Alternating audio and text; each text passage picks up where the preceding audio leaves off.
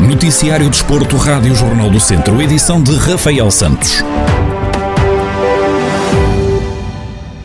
É um recorde de pilotos no Caramulo Motor Festival, mesmo num ano marcado pela pandemia. O evento ligado aos desportos motorizados vai decorrer de 3 a 5 de setembro.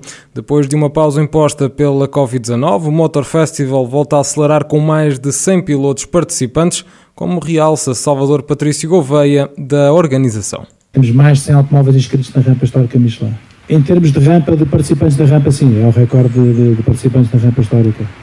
Pelo Caramulo Motor Festival vão passar mais de 1.100 automóveis, motos e aviões. Este ano há limites de entradas, só podem entrar no recinto 5 mil pessoas e para se entrar é preciso mostrar o certificado de vacinação ou um teste negativo à Covid-19. A organização espera muita gente, mas recusa avançar um número em concreto. Temos uh, muito mais automóveis na rampa do que é normal e temos muito mais automóveis nos chamados motorpacks, portanto, daquelas pessoas que vêm nos seus clássicos visitar o evento.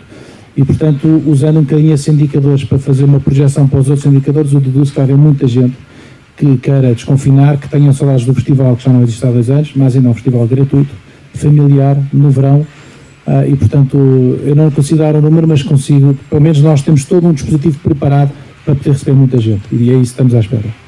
André Vilas Boas é um dos pilotos que vai participar no Motor Festival. O treinador e amante das quatro rodas é presença habitual no festival. Este ano leva ao Caramulo o seu projeto social Race for Good.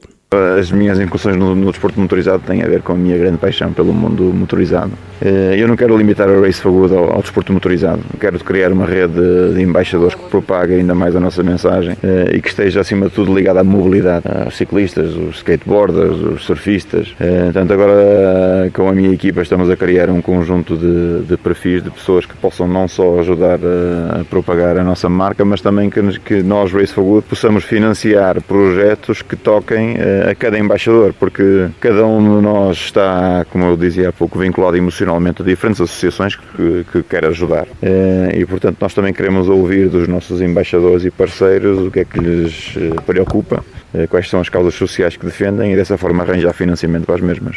À margem do evento de apresentação do Caramulo Motor Festival, André Vilas Boas falou sobre o campeonato da Primeira Liga, que prevê que seja animado e emocionante. Em primeiro lugar, espero que marque pela positiva o regresso do público aos estádios. Uh, pode ser um fator importante, eu acho que o fator mais importante do Campeonato Português neste momento é a regularidade. É muito cedo ainda para, para especular quem é que poderão ser os, uh, o vencedor do campeonato. Seguramente sabemos que, que os três grandes vão lutar por, uh, pela obtenção do título, mas, mas ainda é muito cedo para, para, para ver o que é que pode acontecer. Vai ser um campeonato animado, sem dúvida, porque o Porto tem uma responsabilidade de, de voltar a vencer, tem essa obrigação. O Sporting tem esta chama, motivação e organização que são singulares e que, e que lhes deu um, e que lhes dá continuidade e que tem expresso neste momento, neste campeonato, até com o melhor futebol. E o Benfica também pelas obrigações que tem em, em ser campeão. Portanto, prevê-se um campeonato animado, bastante excitante, eh, emocionante. O Caramulo Motor Festival vai decorrer de 3 a 5 de setembro e vai contar com mais de 100 participantes, um recorde de pilotos mesmo num ano marcado pela pandemia. Mangualde já não vai receber a primeira etapa do Campeonato Portugal Trial 4x4, que estava prevista acontecer no próximo domingo. A prova foi adiada, tal como a da segunda etapa, que iria ser corrida em Famalicão no dia 12 de setembro. Antero Bessa, presidente do Clube Trilhos do Norte e promotor do Campeonato Portugal Trial 4x4, salienta a severidade das medidas impostas pela Direção-Geral de Saúde e garante que não tem condições para garantir o seu cumprimento, daí o adiamento destas duas provas.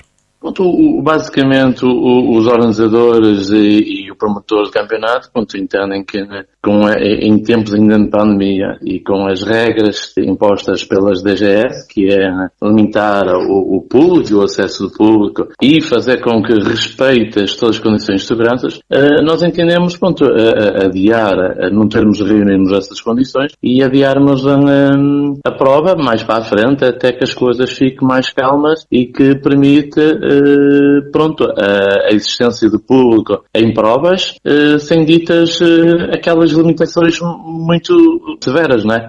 em que ficamos com a responsabilidade uh, das pessoas não respeitar uh, as, as regras impostas. Antero Bessa explica as dificuldades que a organização enfrenta para conseguir seguir todas as normas de segurança impostas primeira prova vai ser, vamos manter o calendário para dia 10 de outubro, pensamos nós que estejam as coisas mais alinhavadas, né? E, eh, e então a gente possamos ter público nas provas eh, com menos regras impostas, porque o facto de as nossas provas serem em circuito fechado e ter uma extensão de que pode chegar até aos 3 km em pista, eh, a organização é muito difícil manter aquelas regras todas impostas pela DGS. E, e então aí, pronto, nós, como, como isto é um desporto ainda lúdico e, e, e, de lazer, nós também entendemos que iríamos ficar então assim adiar e ver pronto, as novas regras que, que vão surgindo no país.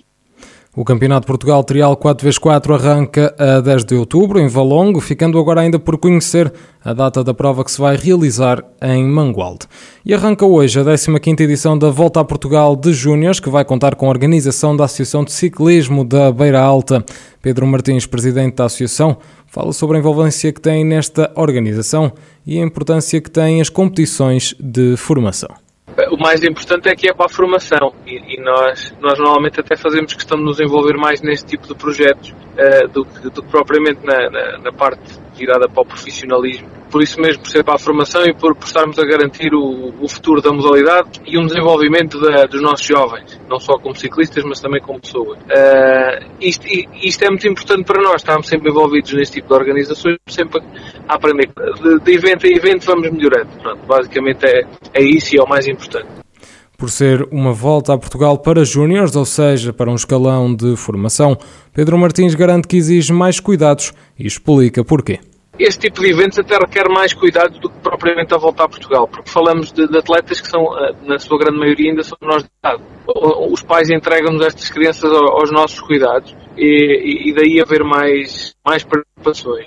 Preocupações são muitas e eh, preocupações do género de termos que nos preocupar com todos os alojamentos, com todas as refeições, uh, com essas situações todas que normalmente no, nos escalões profissionais deixamos ao critério das próprias equipas.